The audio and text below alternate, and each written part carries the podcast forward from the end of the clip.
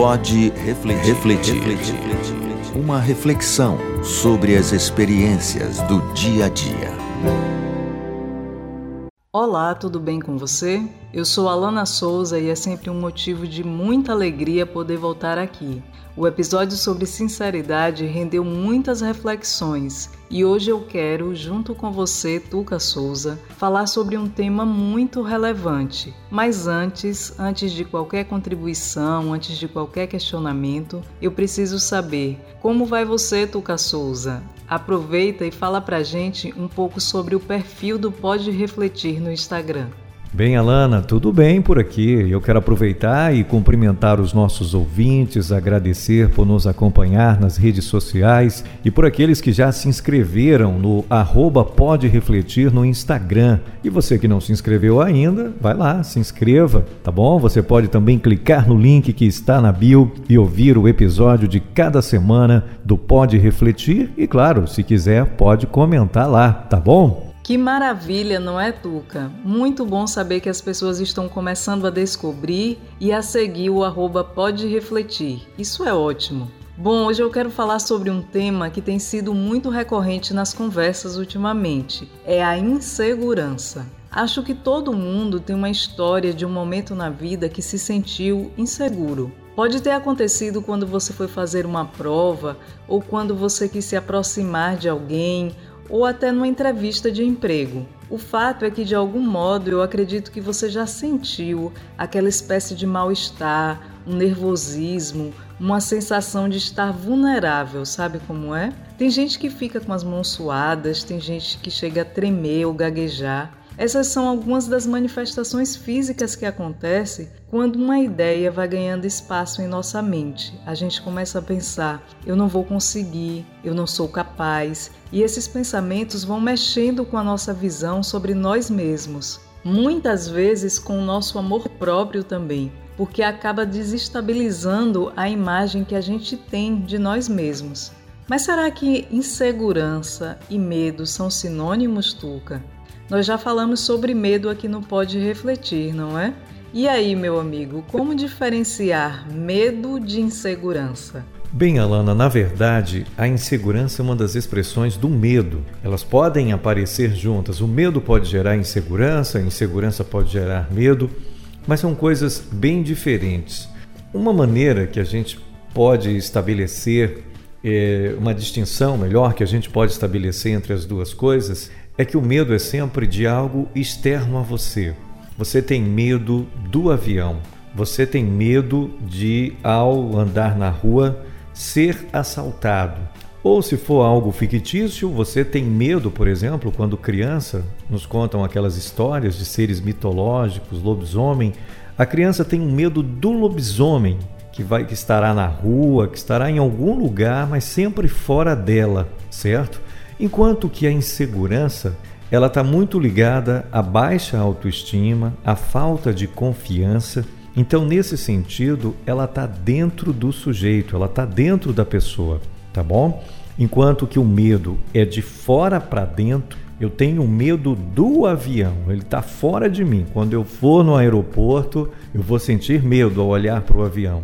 Ao passo que, no caso da insegurança, é de dentro para fora eu me sinto inseguro de fazer uma determinada atividade, de realizar uma determinada ação, eu não tenho confiança de que vai dar certo.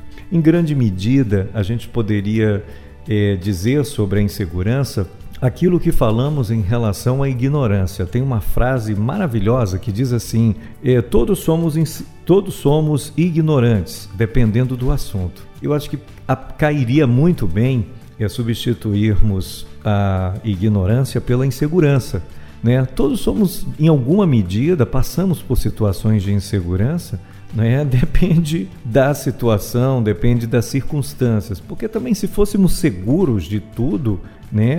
aí há algum problema. E ninguém é, ninguém é, na verdade, tão autossuficiente que seja seguro de tudo o tempo todo tá certo? Como eu já disse, a insegurança pode estar ligada a baixa autoestima ou a outros problemas. Claro, se a sua insegurança ela prejudica muito a sua vida, você reconhece que ela passa do ponto, Fica aqui aquela nossa recomendação de que você procure um especialista, procure alguém, um terapeuta que possa te ajudar a superar ou aliviar ou até mesmo deixar no que a gente poderia chamar dos níveis normais de insegurança que todo ser humano em alguns momentos da vida experimenta.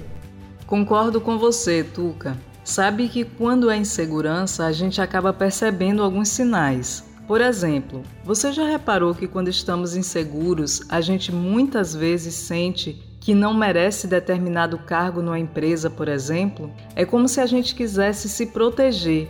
Aí a gente decide não tentar por estar inseguro a gente acaba repetindo para nós mesmos que não estamos prontos, que quem sabe um dia, quando estivermos mais preparados, aí sim vale a pena tentar. Isso porque a gente tem o medo de perder, de se sentir rejeitado. A gente se sente tão inseguro que nem tenta e acaba perdendo oportunidades.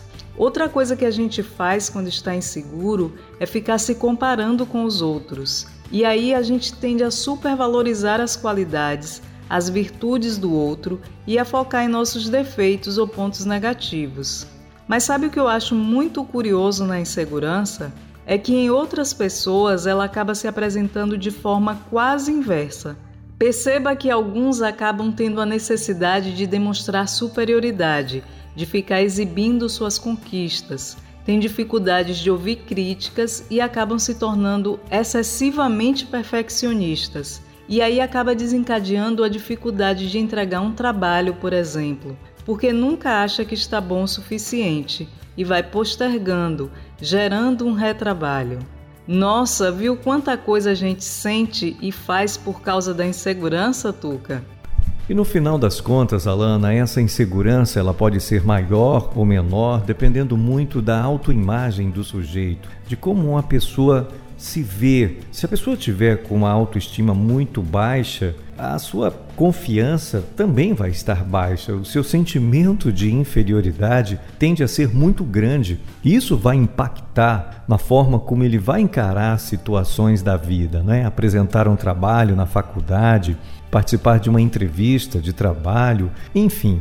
Então, no final das contas, mudar esse padrão mental olhar para sua trajetória, olhar para sua história, ver que todo ser humano, todo ser humano tem uma trajetória coroada de êxitos, mas também de fracassos. Mas pensar o seguinte, eu acertei muitas vezes, errei, é verdade, mas acertei muitas vezes, então nada mal. Vou seguir e vou encarar todas as situações que a vida colocar diante de mim. Essa é uma é um esse é um caminho melhor muito recomendado para você superar a insegurança. E às vezes as pessoas param e dizem assim: não, mas você é locutor de rádio e você não tem nenhum tipo de medo, de insegurança diante de situações que a maioria das pessoas ficam inseguras. Só que não.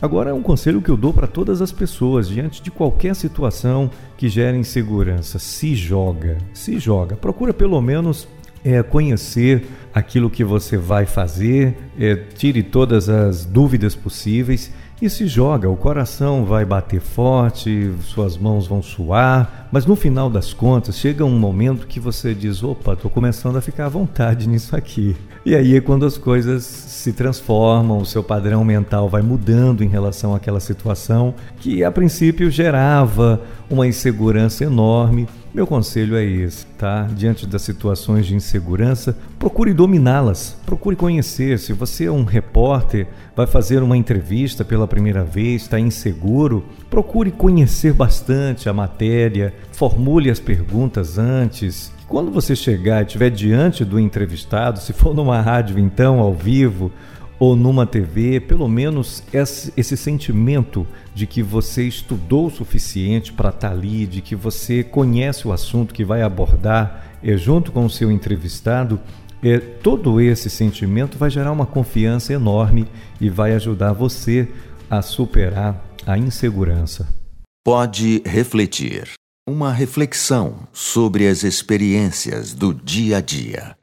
Verdade, Tuca. E sendo bem sinceros, quem nunca digitou uma mensagem no WhatsApp, apagou, escreveu com outras palavras, apagou novamente, reescreveu e depois acabou não enviando por insegurança, que atire a primeira pedra. Acho bem importante a gente conseguir identificar a insegurança para a partir daí tentar enfrentar e vencer. É bom também perceber os pontos fracos ou negativos e passar a enxergá-los como pontos a serem desenvolvidos. Acho que este é um ótimo caminho. Bom, eu vou ficando por aqui. Um grande abraço e ah, depois que você terminar de ouvir este episódio, espero que se sinta bem seguro para ir lá no perfil do Pode Refletir no Instagram e comentar o que você achou deste papo sobre insegurança. Até a próxima semana. Bom, parece que uma conclusão vai se impondo aqui, né? Todos nós somos inseguros, dependendo da situação, dependendo das circunstâncias, correto? Mas seja o que for,